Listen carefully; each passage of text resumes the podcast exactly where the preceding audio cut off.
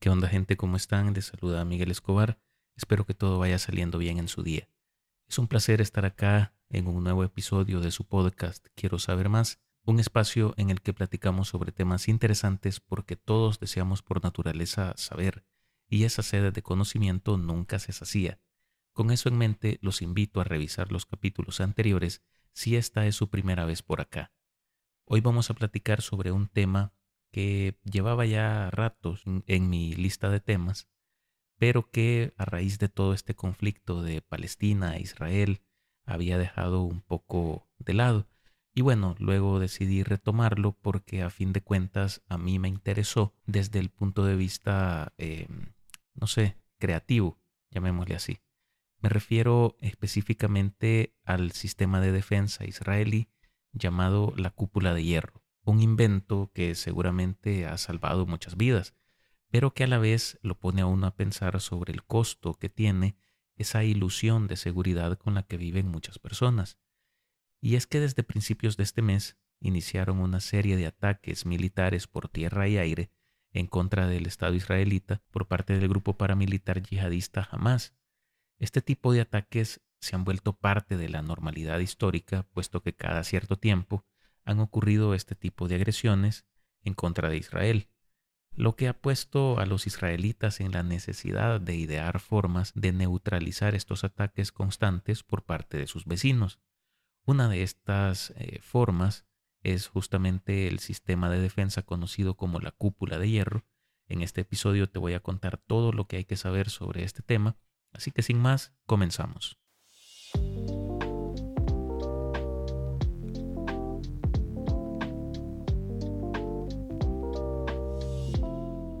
La cúpula de hierro es un sistema de defensa aérea desarrollado por Israel para protegerse de amenazas de cohetes y misiles de corto alcance. Este innovador sistema de defensa ha captado la atención del mundo debido a su efectividad en la protección de las poblaciones civiles. Fue desarrollado por empresas especializadas en sistemas de defensa e industria aeroespacial el sistema fue concebido en respuesta a la amenaza constante de ataques con cohetes y misiles lanzados desde Gaza y el sur del Líbano hacia el territorio israelí.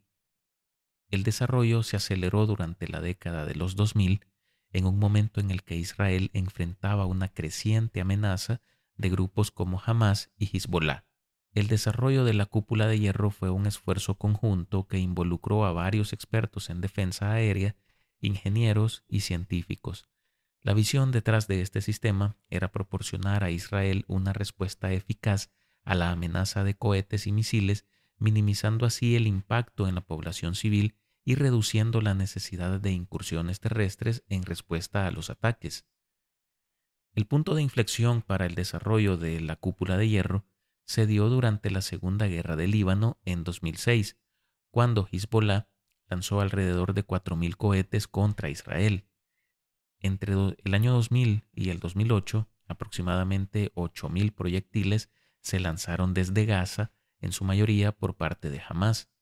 En respuesta, el Ministerio de Defensa israelí decidió en febrero de 2007 desarrollar un sistema de defensa aérea móvil.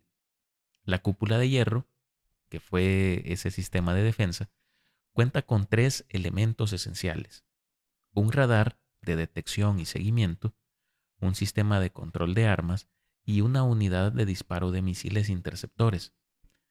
Según el ejército israelí, el radar es capaz de detectar cohetes en un rango de entre 4 a 70 kilómetros.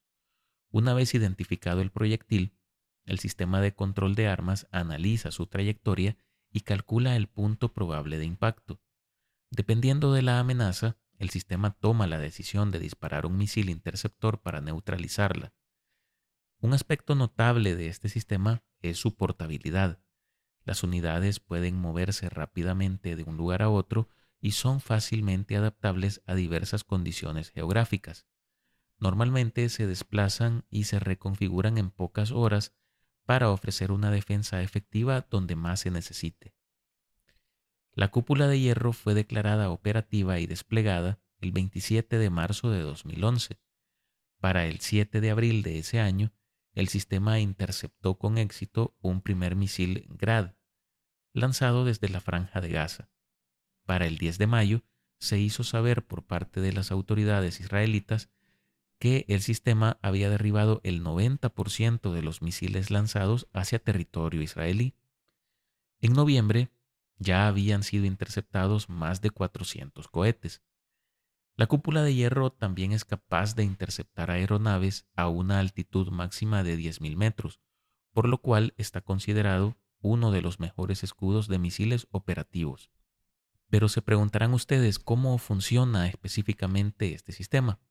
Bueno, cuando se dispara un cohete hacia Israel, el radar de detección y seguimiento detecta la trayectoria entrante y transmite esa información al sistema de control de armas.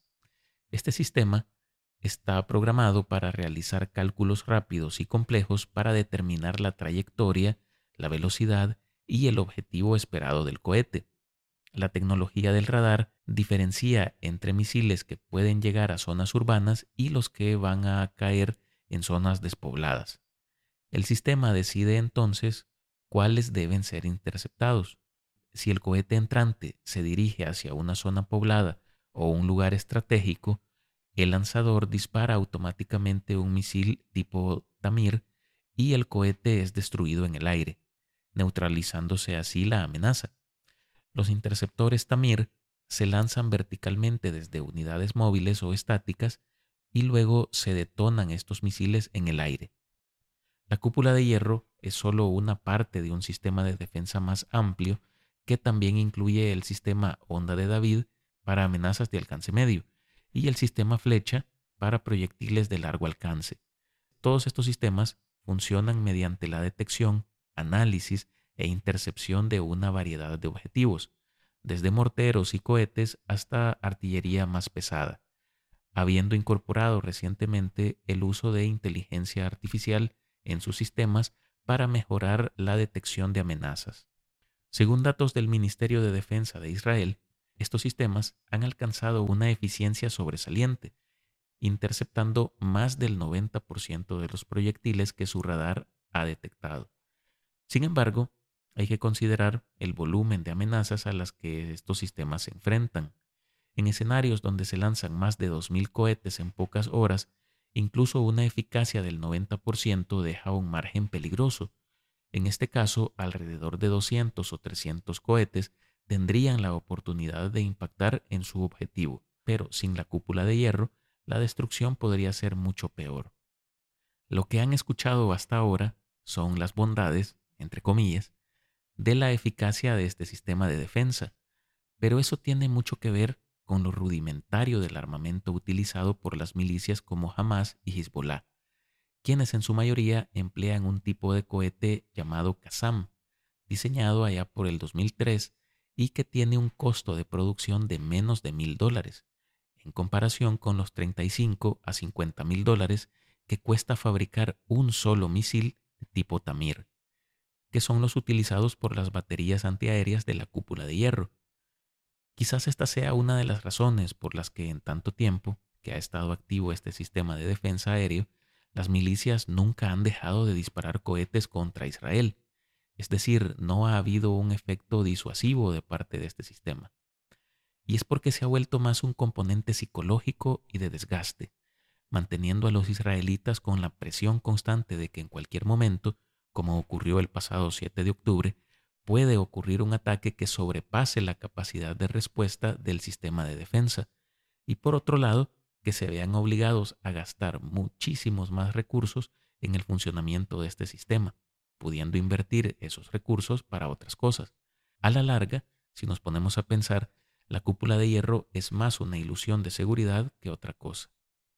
Con esto vamos a finalizar este episodio, no sin antes darles las gracias por escucharme y pedirles, como siempre, que se suscriban, califiquen y compartan este podcast en su plataforma preferida, o con sus amigos, familiares, compañeros, con quien ustedes deseen.